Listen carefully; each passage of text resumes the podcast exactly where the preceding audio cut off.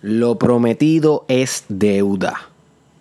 Aquí en el Mastermind Podcast Challenge llevo diciendo que voy a hacer un, episodio sobre introducción a la alquimia desde el principio que comenzamos este emprendimiento en el challenge. Y no es hasta hoy el episodio 319 eh, con tu host Derek Israel que al fin acometemos este gran viaje y trayecto de hablar sobre una de las filosofías, arte, ciencia, método, como quieras llamarle, más poderosos de la historia de la humanidad. No estamos hablando de meros métodos modernos, contemporáneos. Y no es que haya algo malo inherentemente con ser nuevo, hay muchas veces que lo nuevo es mejor que lo viejo y viceversa, pero quiero enfatizar de que esto es algo histórico en el sentido de que la alquimia es substancial en el desarrollo espiritual de la humanidad, es acultural, acultural lo que significa que trasciende la noción de cultura, no pertenece a ninguna cultura en particular, no pertenece a los chinos, no pertenece a los hindúes, no pertenece a los musulmanes, ni americanos, ni a cristianos, ni budistas, es acultural, adogmático. Eh, y también tan y tan y tan poderosa esta filosofía que trasciende la prueba del tiempo. Quiero decir que han pasado muchos años desde que comenzó a hacerse alquimia y aún hoy seguimos hablando de ella. Yo traigo el tema, sé que en Puerto Rico, en muchos países hispanohablantes, no es algo muy común que se discuta, pero que no sea común en la masa en las personas, en la muchedumbre, no quiere decir que esté extinto el tema, sino que esto se habla en círculos esotéricos cerrados, se habla en círculos de meditación, se habla en círculos ocultistas, se habla en círculos filosóficos, se habla en círculos altamente espirituales. No es algo que no se habla, inclusive se habla mucho, pero en lugares que tal vez tú no tienes acceso o conocimiento o disposición a entrar. Así que, ¿cómo yo aprendo alquimia? Para darte un poquito de mi background, bueno, lo aprendí autodidactamente, no es como que yo me reúno en círculos ni nada que ver para discutir estos temas. Yo soy un loner, no, no un loner, pero un lone wolf, a lone wolf, a lonely wolf, un lobo solitario. En mucho de lo que estudio soy bien eh, autodidacta y autónomo. Y en el caso de la alquimia, aunque discuto alquimia con algunos colegas y amigos, no es como que dependo de esto para poder aprender alquimia, sino que yo emprendí este viaje de aprender alquimia hace algunos cuatro años. Específicamente cuando comencé a estudiar profundamente las filosofías de Carl Jung o la psicología jungiana. Carl Jung, debes haberlo escuchado, alguien bastante popular en el pensamiento moderno. Yo he discutido muchas ideas de Carl Jung a través del challenge, específicamente esos episodios que se llaman el arquetipo de tal nombre, por ejemplo, el arquetipo del mago o el arquetipo del guerrero, que los puedes buscar aquí en YouTube, SoundCloud o Facebook para que te familiarices con lo que son los arquetipos. Y by the way, pueden estar escuchando a mi hija que está aprendiendo ahora a, caminar y a gatear rápido y se pasa haciendo ruido y gritando. Así que nos está acompañando Italia Magna, mi hija de 7 meses, la niña más hermosa que he conocido en mi vida hoy, en el episodio de hoy. Así que cuando yo comencé, cuando comencé a estudiar bastante profundo a Carl Jung, y a su psicología individual o de individuación, eh, rápidamente tuve que entender que tenía que... Rápidamente pude entender que tenía que emprender un camino de entendimiento de la alquimia. Es confuso. O, mejor, más simple todavía, entendí que tenía que estudiar alquimia, básicamente, porque eh, es difícil entender la psicología junguiana si no entiendes las bases de la psicología junguiana, que definitivamente son alquímicas. You see. Así que comencé a leer libros sobre alquimia, comencé a ver videos sobre alquimia y a practicar lo que aprendí sobre alquimia. Yo creo que es la parte más importante porque no vengo hoy solamente con algún bagaje teórico, sino también te vengo a hablar un poquito de lo práctico, de lo pragmático de esta disciplina de la alquimia, porque también hay mucho que hacer con ella, no es solamente ideas o filosofía o imágenes, porque también tiene mucha, mucho simbolismo la alquimia, sino que también hay mucha práctica envuelta, hay mucho verbo, y no es fácil, pero se puede. Y aquí estamos hoy dando un gran paso. Y creo que tengo mucho protocolo para el episodio de hoy porque me siento bien humilde en poder hablar de la alquimia hoy, ya que es un tema que es bien, bien, bien, bien complejo. Te estoy hablando de que este episodio es uno de los más avanzados del challenge, a pesar de que es el más básico sobre la alquimia que voy a hacer. Porque uno bien introductorio, este episodio quiero que sepas, es bien, bien introductorio. Es tan introductorio que no se va a poder considerar ni un trailer para una película. Cuando tú ves un trailer, tú sabes que tú no estás viendo ni un 2% de la película. Pues esta introducción no te va a enseñar ni siquiera un 2% de la alquimia, es menos que eso, es mucho más general, es mucho más básico, porque esto sí que es un universo. Si yo te he dicho a ti que hay otros temas que son un universo, la alquimia una galaxia, my friend. La alquimia un multiverso. eh, porque realmente esto es bien vasto, es bien complejo, son miles de años. No estamos hablando de, una década, de un siglo, estamos hablando de milenios de alto estudio y alto perfeccionamiento de los procesos alquímicos en el espíritu humano. Así que yo no pretendo hoy enseñarte profundamente lo que es la alquimia, ni tampoco pretendo que lo sé. Realmente yo sé que me falta un montón por aprender de este camino. Yo soy un novato en el camino de la alquimia. Soy un aprendiz. Soy un apasionado. Un alquímico en sus comienzos, por llamarlo así.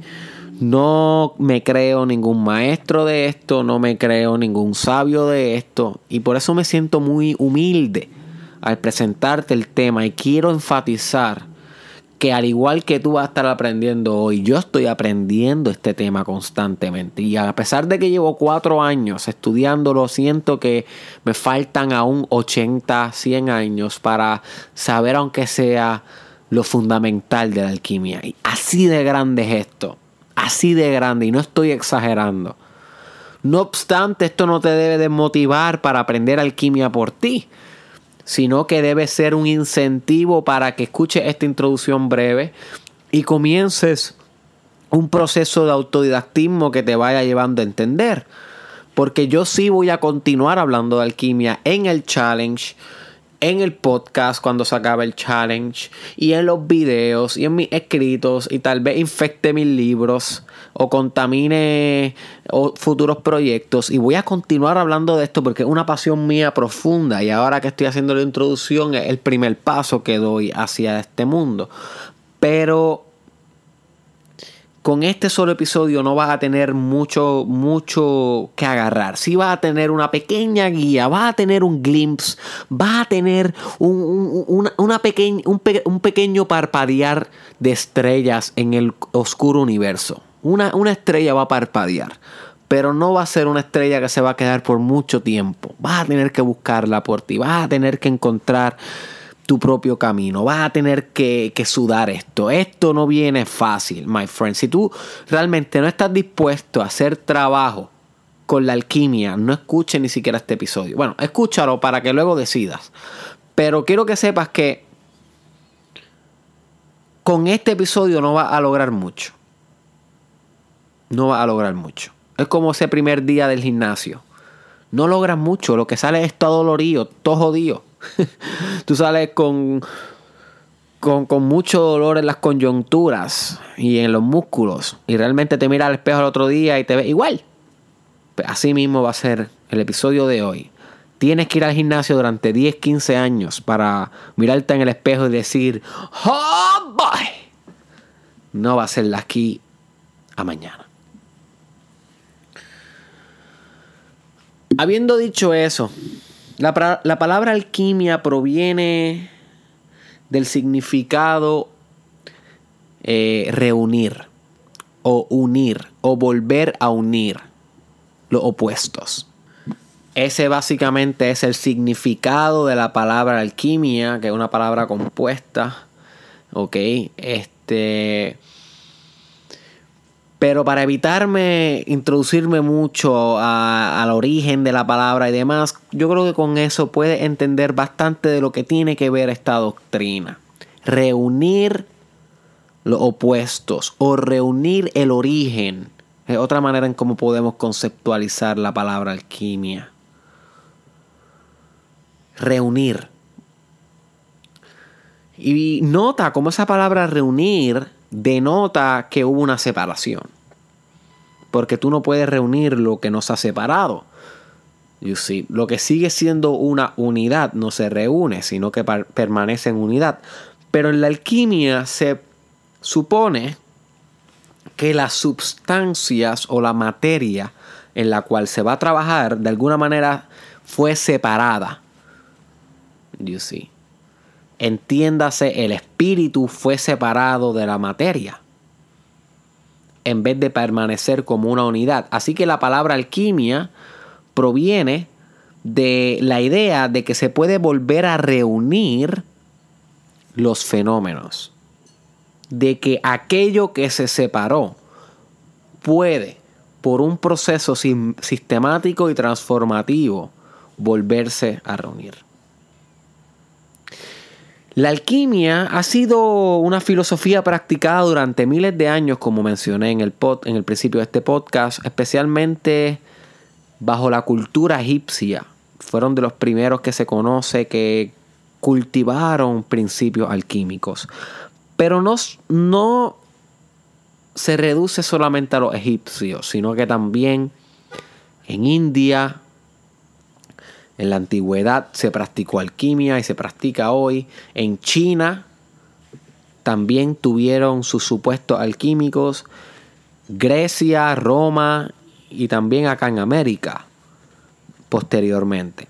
Y cada uno de, los, de las culturas que acogían los principios alquímicos contextualizaban la alquimia bajo sus propias creencias. O sea que la alquimia no es igual en todos lados, a pesar de que busca básicamente lo mismo, que es la reunión de los opuestos, la reunión de aquello que se ha separado que conduce a una perfección espiritual.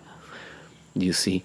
A pesar de que buscan lo mismo en diferentes áreas y geografías, cada una diseñó su propio método y su propio marco conceptual, sus propias teorías, sus propios pasos, sus propios símbolos, sus propias alegorías que fue una palabra que aprendí hoy nueva, que básicamente significa metáforas sofisticadas o metáforas bien elaboradas. Así que cada cual tiene sus propias metáforas, sus propias leyendas, sus propios mitos, siempre mediado por su lenguaje y por su cultura y por sus creencias. Así que cada sistema alquímico difiere en lo superficial pero su naturaleza sigue siendo la misma. Y eso es importante que lo entiendas porque cuando, cuando comienzas a estudiar alquimia te vas a dar cuenta como que hay veces que se difieres lo que lees de una, de un texto y de otro. Y puede crear confusión, pero quiero que te recuerdes que esto fue algo estudiado en diversas partes del mundo y como somos seres humanos diferentes, interpretamos diferentes, eh, explicamos diferentes las cosas y que esto sucedió en la alquimia.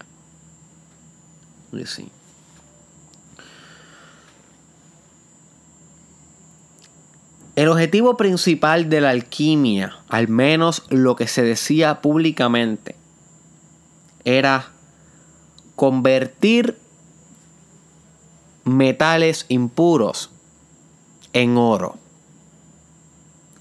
¿Ok? Convertir metales impuros en oro. O metales o materiales que no fueran sofisticados, que no tuvieran un valor sustancial, transformarlos, o una palabra más correcta como hemos discutido en el challenge, sería transmutarlos, que es cambiar la sustancia de algo hacia otra sustancia. Transmutar ese metal a un metal más refinado y más puro. Pero los alquímicos en estos tiempos se dieron cuenta que a pesar de que se hacían los mismos pasos descritos para llegar a este resultado de transformar un metal hacia otro. Dependiendo la persona que lo hiciera, o sea, dependiendo el alquímico que llevara a cabo ese proceso de transmutación, era la manera en cómo se realizaba ese proceso. O sea, que la persona que hacía el método influenciaba en el resultado, a pesar de que se hiciera igual una y otra vez. Voy a, voy a, voy a explicar esto con un ejemplo común. Imagínate que tú tienes una receta de cocina bien, bien específica. Es bien fácil de hacer, es un sándwich. Y sabes que lleva este pan, que lleva este jamón, lleva este queso, lleva este tipo de mayonesa, lleva 3 minutos en la tostadora de eh, que tiene que ser esta tostadora específica, esta marca de tostadora con estos grados específicos de caliente, ¿ok? Bajo este ambiente. Y luego de eso lo va a quitar el sándwich de la tostadora, lo va a poner en un envase y este va a ser el sándwich. Pues los alquímicos todos intentaban hacer el mismo sándwich con las mismas instrucciones, pero no todos les quedaba el resultado deseado. ¿Por qué? Esta fue la pregunta que comenzaron a hacerse los alquímicos. ¿Por qué a algunos sí les funcionaba la transmutación y por qué a otros no? Y la contestación es bien simple y se conoce como el principio de correspondencia, que ya lo hemos discutido en el challenge. Búscate el episodio El principio de correspondencia, que lo que dice es lo siguiente. So above as below. As below, so above lo que está dentro está afuera, lo que está afuera está dentro, lo que está arriba está abajo, lo que está abajo está arriba, lo que es externo es interno y lo que es interno es externo. No hay diferencia entre nada en la existencia. Por consiguiente, la razón por la cual concluyeron de que no estaban logrando el mismo resultado a pesar de aplicar el mismo procedimiento era porque el alquímico no estaba igual de desarrollado en ninguna condición. Algunos alquímicos espiritualmente estaban más desarrollados que otros alquímicos y al practicar lo mismo no resultaba igual porque el agente de transformación no era igual. El agente del método, el que practicaba el método, no era igual. Y si estamos hablando que lo que está dentro está afuera, que lo que tienes interno se materializa externo, no debes ser un genio para entender que al estar más sofisticado adentro podía sofisticar más la materia afuera. You see. Y eso podría explicar por qué a no todo el mundo le salía el proceso igual. Y esto fue un gran entendimiento para los alquímicos. Y aquí es donde comienza la verdadera alquimia. La alquimia dio paso a la química como una ciencia. Y dio paso también a la psicología. Especialmente lo que se conoce como mystical psychology. A una psicología que es mística y espiritual. Pero la gran división se dio en ese momento, en cuando los químicos se dieron cuenta que realizando los procesos químicos para cambiar una sustancia a otra no era suficiente. No era suficiente. Había un componente correspondiente. Recuérdate, el principio de la correspondencia, que correspondía al que hacía el trabajo. Había un proceso psicológico que correspondía a aquel que maniobraba la obra. Un proceso espiritual. Y aquí es donde la alquimia coge un sentido bien profundo hacia el ser humano. Ya no se trataba de hacer oro, ya no se trataba de purificar materia, la alquimia entonces comenzó a verse como la purificación del hombre, la purificación de la mujer, porque han habido mujeres alquímicas, by the way, y bien famosas. Hay una que, si no me equivoco, se llama Margarita, si no me equivoco, que tuvo una gran influencia en la psicología junguiana. Así que La alquimia deja de ser un método de perfeccionar metales y se convierte en un método de perfeccionar, perfeccionar el espíritu. Yo sí. También quiero que sepas que la alquimia no está ligada a ninguna religión en específica. Ahora bien, ha sido utilizada por la mayoría de las religiones como un método de acelerar la evolución del espíritu. Mira qué interesante esto. O sea que la alquimia en sí no es una religión, es un método. Pero religiones como el cristianismo, o como el budismo, o como el taoísmo, o como el hinduismo, han utilizado la alquimia como algo complementario a la religión. Porque se han dado cuenta que es un proceso muy efectivo para espiritualizar la realidad, para perfeccionar el espíritu. Porque asimismo, como el alquímico podía perfeccionar un metal y transmutar sus componentes impuros en los componentes más puros, el hombre o la mujer puede transmutar los componentes espirituales de su ser más impuros a los componentes más puros posibles, o sea, refinar su conciencia. You see, refinar su conciencia, sofisticar su espiritualidad. Y esto permite a su vez una conexión, una conexión más directa con Dios. Porque imagínate un cristal de carro que está españado, que está sucio, que está contaminado. No permite que la luz del sol entre lo más pura hacia adentro del vehículo. You? Imagínate que la vitrina del frente de tu vehículo está bien españada, bien sucia, no la has lavado hace tiempo. No permite que ese sol en la mañana entre completo, sino que distorsiona mucho la conexión que tú puedes tener con la energía solar you por el sucio y por la poca purificación de ese cristal. Pues asimismo es la conexión de uno con Dios.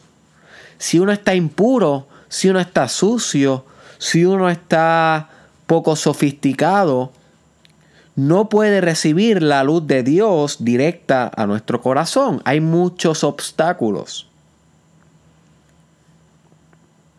You see. Hay mucha obstrucción.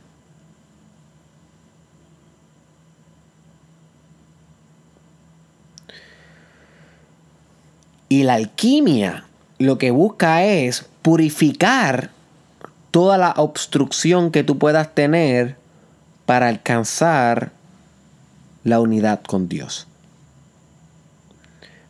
Porque si volvemos a la palabra la alquimia, la alquimia significa reunir. ¿Reunir qué? Reunir la divinidad contigo de nuevo.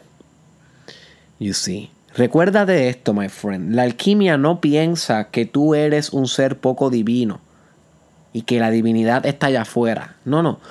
La alquimia considera que ya tú eres divino, pero que se te ha olvidado. La alquimia considera que ya tú eres perfecto, pero estás españado. Estás eh, ciego ante tu perfección. Así que la alquimia lo que busca es volverte a tu naturaleza primal. A la naturaleza tuya que es indivisible de Dios. Que es indivisible de lo espiritual, del todo es indivisible de la realidad última. No lo puedes dividir más, o sea, no está fragmentado. Uno de los problemas que tiene muchas de las religiones actuales, y muchas de las creencias espirituales de hoy es que piensan en la espiritualidad como algo fragmentado. Yo estoy acá, Dios está allá, cada ser humano vive en su propio mundo, cada ser humano está separado del otro y se olvidan de que la substancia primal de la realidad es una. Que la espiritualidad pura es una. O sea que no hay diferencia. Y en la alquimia lo que se trata es de enseñarte que no existe diferencia y que solamente existe unión. Un regreso a tu verdadera casa, un regreso a tu verdadero hogar, a tu verdadera naturaleza. Eso es la alquimia, un procedimiento de purificación hasta que te reúnas con tu yo superior, con tu divinidad, con lo que tanto le hemos llamado Dios en la historia de la humanidad.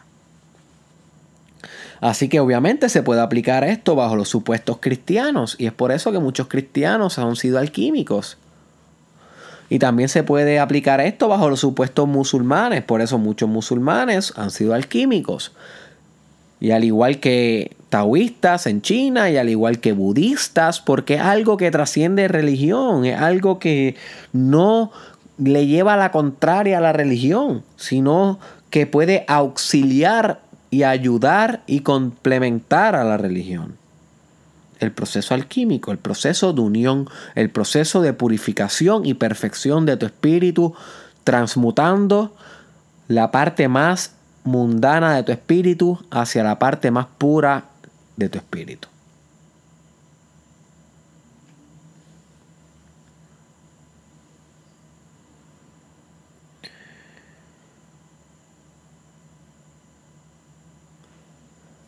Quiero mencionar que obviamente la alquimia es una filosofía que no es muy mainstream porque los alquímicos eran bien precavidos en que nadie entendiera sus escritos. Y eso es importante que lo entienda. No querían que todo el mundo entendiera sus escritos porque tenían miedo de qué pasaría si las personas en aquella época comunes y corrientes entendieran que pudieran perfeccionarse hasta los niveles más altos de la experiencia humana. Le tenían miedo a que podía realizar un ego, un ego bien egoico si entendía esto. Por eso ellos hablaban con metáforas, con símbolos ocultistas Ocultismo viene de la palabra de o de, la representación de aquello que no se ve a simple vista, que es oculto, que es escondido, que es secreto. You see. Y así hablaban entre ellos, así hacían sus escritos y propagaban sus ideas de una manera oculta. Por eso cuando tú lees un texto alquímico original no vas a entender un divino demonio. No vas a entender nada a menos que te vayas familiarizando poco a poco con la terminología, con los tecnicismos, con la filosofía alquímica, para que poco a poco puedas, poco a poco puedas entender. También quiero que sepas que la alquimia se dejó llevar mucho de la filosofía hermética para llevar a cabo sus procesos y operaciones. Y también quiero que sepas que la alquimia está sumamente ligada con astrología. O sea, la alquimia se deja llevar del proceso de correspondencia y el principio del mentalismo de la teoría hermética. Ya discutimos en el principio de la correspondencia en ese episodio lo que es, así que búscalo si quieres saber, no puedo entrar en detalle aquí. Y, en el episodio de transmutación mental discutimos un, un, poquito el principio de mentalismo, que es que todo es mente. O sea, la mente y el mundo físico no son fundamental, fundamentalmente diferentes, sino que son hechos de la misma sustancia real, de realidad, la misma sustancia espiritual. Por consiguiente, transformar tu mente es transformar el mundo y transformar el mundo es transformar tu mente. Así que los alquímicos interpretaban la, teoría hermética para poder llevar a cabo sus procesos y también la astrología, porque entendían que el movimiento de los astros tenía un efecto en los movimientos internos de su espíritu y que el movimiento interno de su espíritu también tenía un efecto en el mundo, en el movimiento de los astros y en el desarrollo sociopolítico de su historia. O sea, que el alquímico no se queda meramente en su cuarto leyendo libros antiguos y haciendo prácticas espirituales, esotéricas y místicas, sino que el alquímico también es un agente cultural, un agente que extrapola lo que aprende en su mundo interno hacia el mundo externo a través de movimientos sociales, de ideas, de poesía, de arte, de revoluciones. El alquímico es un agente social, impacta el mundo. Pero usa todas esas teorías extrañas para llegar a esa, a esa realización. You see. Así que yo creo que ya estás entendiendo, y esto no ha empezado, by the way, llevo 32 minutos hablando y esto no ha empezado. Ya creo que vas entendiendo la profundidad de la alquimia. Pero así, a, a su vez quiero que entiendas que no puedes ir más profundo que esto. En la espiritualidad, cuando tú llegas a alquimia empiezas a estudiar profundo alquimia, llegaste a una parte bien profunda del ámbito espiritual. ¿Ok? Así que esto es bastante sofisticado. No estamos en cosas de noobs, no estamos en cosas de principiantes. Ya ha habido suficientes episodios para, para principiantes en el challenge. Hay muchos libros básicos, hay muchas cosas ya para principiantes. Ya es alquimia un poquito más avanzado para aquellos que han meditado, para aquellos que han leído varios libros espirituales, para aquellos que entienden un poco sobre simbología sobre religiones, sobre experiencias místicas, sobre astrología, porque la alquimia es un conglomerado de muchas cosas.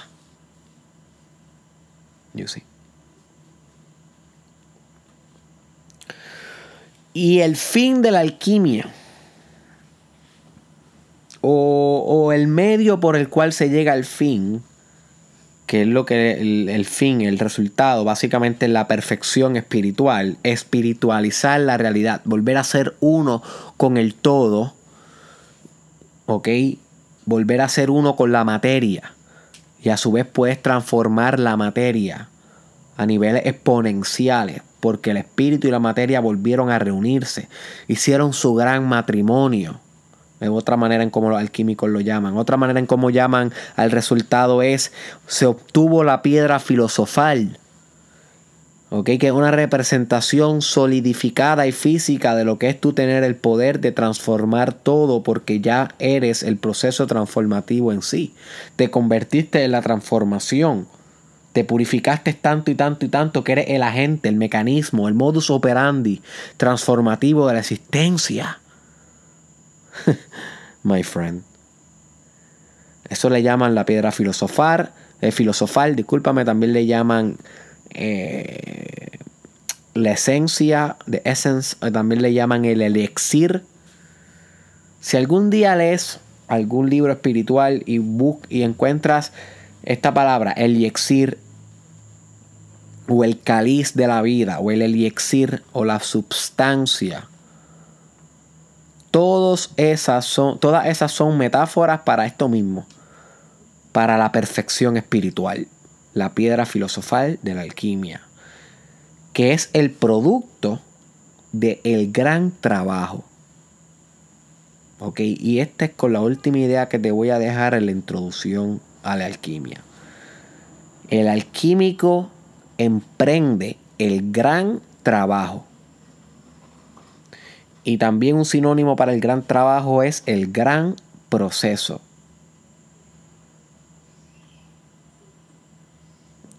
Y el gran trabajo básicamente es los mecanismos y procedimientos que un alquímico tiene que llevar a cabo para perfeccionarse a sí mismo y a su vez al mundo en el que vive.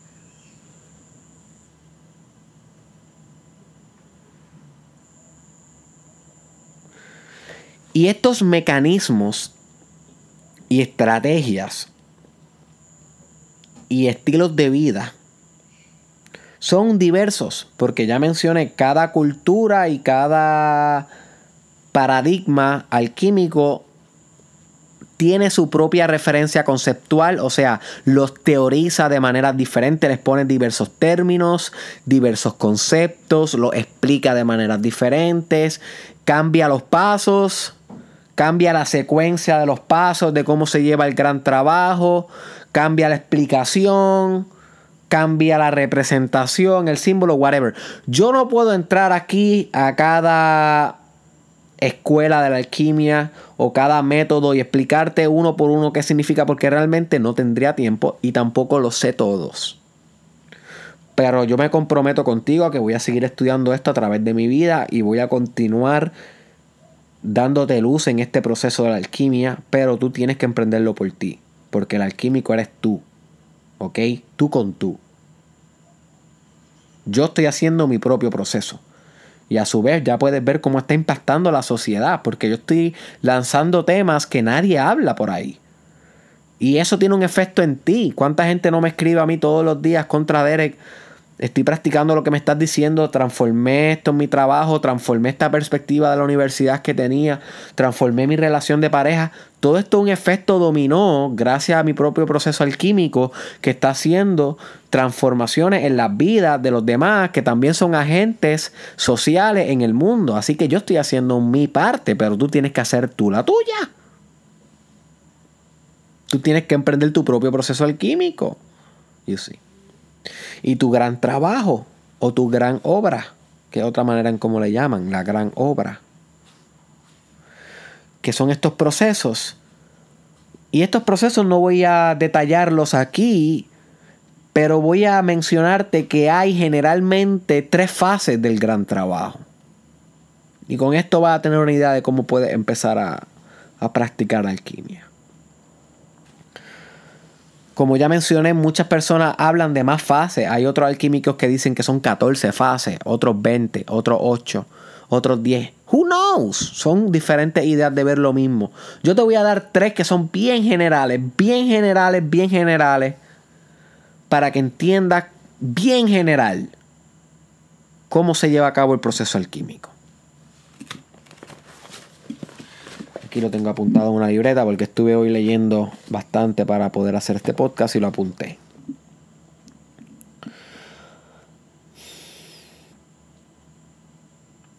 Antes de, antes de decirte este proceso, quiero también que sepas, y esto es un detalle que me gustó mucho, que un sinónimo para el gran trabajo es magnum opus. Eso es latín. Así se conoce esto en su palabra original. Y me encantó cómo suena. Magnum opus. Así que si en algún momento en mi podcast yo digo, estamos realizando el magnum opus o para que puedas tener un magnum opus más profundo, pues recuérdate que significa el gran trabajo. ¿Ok? Y eso es lo malo de cuando tú te pierdes un episodio mío. Porque cuando tú te pierdes un episodio mío, yo a veces introduzco términos nuevos que luego uso esporádicamente cuando sigo construyendo epistemológicamente en, el podcast el edificio del conocimiento y el edificio de la teoría. Y si tú no te expusiste a ese episodio, hay una laguna en el conocimiento se pierde un bastante el argumento dentro de tu mente. El argumento dentro de la mía está intacto porque yo tengo el conocimiento, pero dentro de la tuya se pierde. Y esto tiene un efecto en cuán efectivo va a ser esa enseñanza para ti. Así que yo realmente, parece loco, pero yo realmente recomiendo que escuches todos los episodios. Si tú quieres que funcione el podcast, tienes que escucharlos todos porque yo introduzco términos nuevos todo el tiempo. Y yo sé que a veces no lo escuchas todos los días, pero hay un día, no sé, un weekend, puedes sacar una mañana de 8 a 10 de la mañana y escuchar tres episodios corridos que te faltaban por escuchar, por ejemplo. Y un, un dominguito por la noche, escuchar tres, cuatro que sabías que no has escuchado, que puedes escuchar. You see, so que así puedes recompensar la terminología. Recuerden que aquí en el podcast no estamos haciendo algo que es común, en ninguno de esos podcasts que, estás que, que, tú ves por ahí están haciendo algo como lo que estamos haciendo en el Mastermind Podcast Challenge. Así que esto conlleva una gran responsabilidad de tu parte, conlleva determinación y sacrificio. Yo me estoy sacrificando, yo estoy dejándolo todo aquí para poder hacer un gran sistema para ti. Pero necesito que estés conmigo, eh, reescuchando aquello que no entiendas y, y profundizando en aquello que entiendas para que realmente le puedas sacar algún provecho a todo este trabajo que estamos haciendo aquí en el podcast. ¿Ok? Bien. El primer proceso del gran trabajo se conoce como nigredo. Básicamente es el ennegrecer o el blackening del proceso que es cuando descompones o reduces la materia prima a la cual, con la cual vas a trabajar. ¿Cuál es la materia prima? Tú, my friend.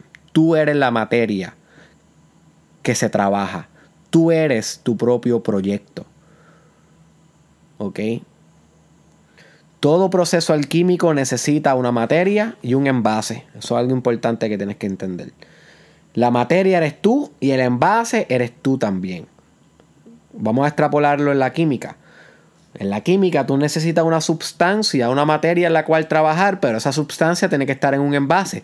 Puede estar en un tubo de ensayo, puede estar en una olla, puede estar en un caldero, porque se necesita algo que pueda arrestar la sustancia para que las propiedades y el espíritu de esa sustancia no se escape. Y para que pueda haber un proceso de transformación que se lleva a cabo, porque sin ese envase no hay nada que pueda aconglomerar la sustancia para que se transforme a través de las operaciones alquímicas. Así que en este caso, la materia prima eres tú también, eres tú mismo, tu espiritualidad, tu energía sexual, tu mente, tus emociones, tu visualización, tu voluntad, tus fantasías, tu imaginación, todo lo que te compone como ser humano y el envase eres tú también. Tu cuerpo es el envase de este, de este trabajo. Tu cuerpo arresta tu espíritu. Así que el envase en alquimia también se convierte en el proceso. O sea, que el envase, que es tu cuerpo, también se va a convertir en el espíritu una vez este trabajo se realice. Porque el envase donde la materia se transforma, se transforma por igual, porque se reúnen. Yo sí. Así que el primer proceso que se conoce como nigredo es cuando se rompen las cosas complejas hacia sus componentes más básicos. O sea, que nigredo es de descomposición. Nigredo es putrefacción de la materia. Para tú poder transformar lo que sea, tienes que deconstruirlo, tienes que hacerlo más pequeño que sí mismo, tienes que buscar sus adentros, tienes que escudriñar la substancia. Y eso es lo que se hace en la alquimia siempre que vamos a transformar algo en nuestro ser, algún pensamiento, algún hábito, algún patrón emocional, algún trauma.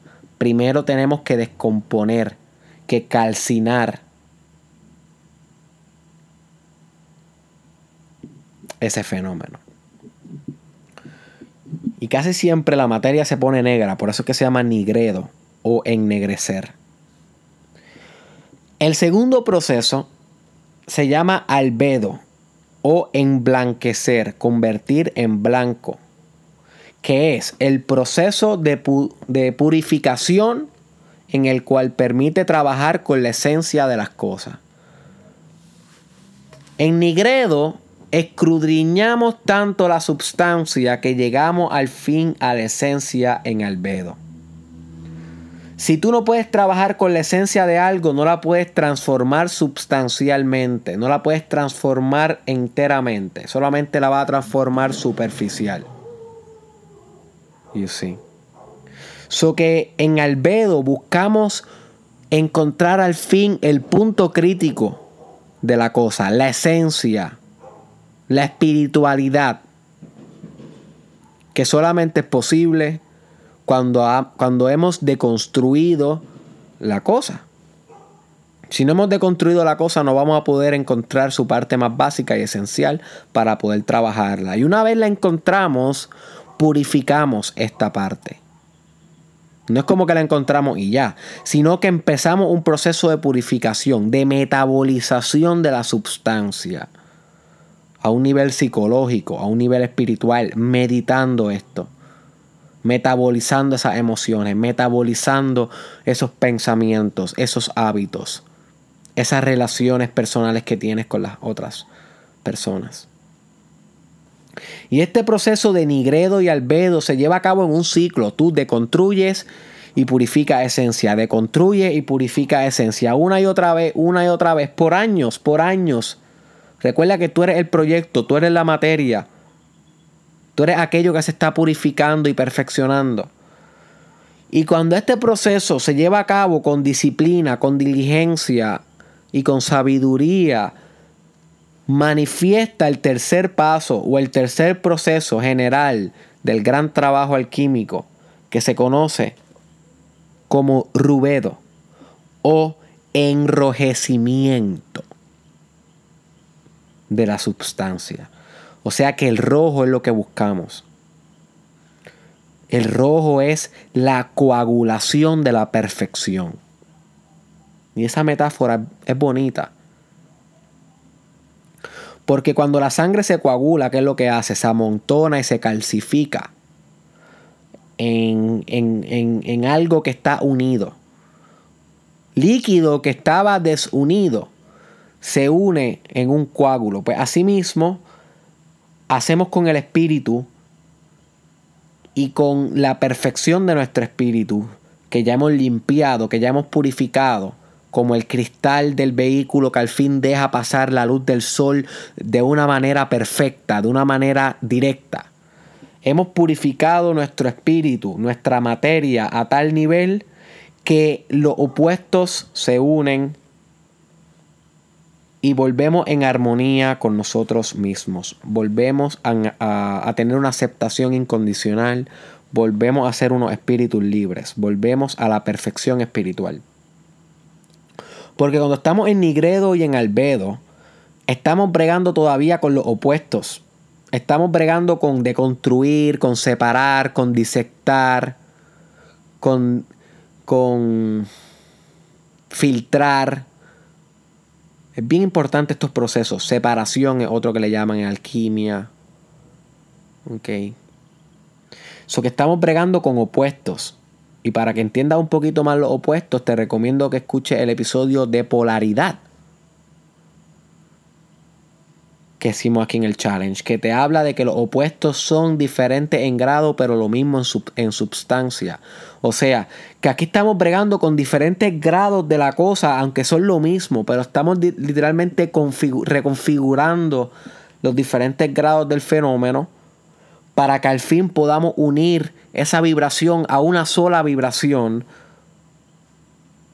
en el proceso de rubedo o enrojecimiento, cuando al fin logramos lo que en alquimia se llama la conjunción, que es la unión de los opuestos, que se representa por ese famoso símbolo de la serpiente comiendo su propia cola, que tú has visto por ahí, que también se conoce como uroboros, que es cuando al fin la piedra filosofal se calcifica y la materia se hace uno con la espiritualidad. Por eso la serpiente se está comiendo a sí misma. Porque se circulariza la experiencia, se hace un círculo. Los dos opuestos colapsan y se superponen uno en el otro, realizando al fin el proceso alquímico, el gran trabajo, el magnum opus, la piedra filosofal, el elixir, la inmortalidad, que otra manera en cómo se conoce esto en alquimia. Y esta inmortalidad es sinónimo de nirvana en budismo. Y es sinónimo de la salvación en cristianismo. Y es sinónimo de alcanzar el uno con el Brahman en hinduismo. You see. Esta unificación alquímica es lo mismo que alcanzar un pacto con Dios. Es lo mismo que alcanzar la salvación de tu espíritu, la divinización de tu experiencia, la liberación del ego, como le quieras llamar. Como te, da, como te vas dando cuenta, todas las religiones también explican lo mismo en diferentes alegorías y metáforas y simbolismos.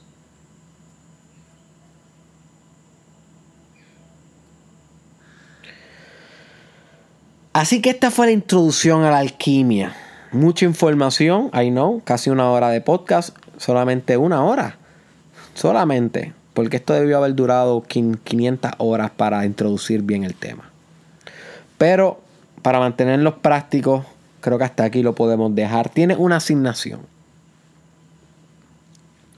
Y la asignación es buscar en Google. Apunta. Símbolos de la alquimia. Y la otra asignación es leer aunque sea dos artículos de Google. No te estoy pidiendo libros, no te estoy pidiendo nada avanzado todavía. Estamos en introducción. Te quiero llevar poco a poco, poco a poco. Pero si tú te sientes listo para correr, go on. Corre y compra libros y empieza a practicar duro. Pero si todavía no entiendes muy bien lo que estamos hablando, ok, vamos a empezar en Pampers, vamos a empezar gateando. Búscate en Google la simbología de la alquimia para que comience a ver los soles alquímicos, la luna, los envases, el uroboros que te mencioné, la serpiente comiéndose a sí misma. Y para que comience a familiarizarte con la simbología, porque es importante, es bien importante los símbolos en la alquimia. Y también quiero que busques dos articulitos simple, sencillo, en español, en inglés, de la alquimia. Para que no se quede solamente con lo que escuchaste aquí, sino que empieces a leer por ti. Ya luego estaremos hablando un poco más avanzado y comenzaré a recomendarte referencias más profundas. Pero con esto ya tienes la suficiente información como para comenzar tu propio gran trabajo, tu propia gran obra, tu propia inmortalidad espiritual y meter mano, my friend. Meter mano, que al final de todo es lo único que yo te pido, que practiques y que le metas duro, con corazón, tú con tú.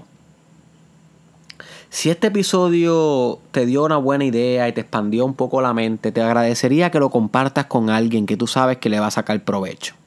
Yo no te pido más nada, my friend, aunque sea una sola persona, un familiar, un amigo, un colega, envíaselo por WhatsApp o por Messenger o etiquétalo aquí en este episodio, pero compártelo con al menos una persona. Nos vemos en la próxima.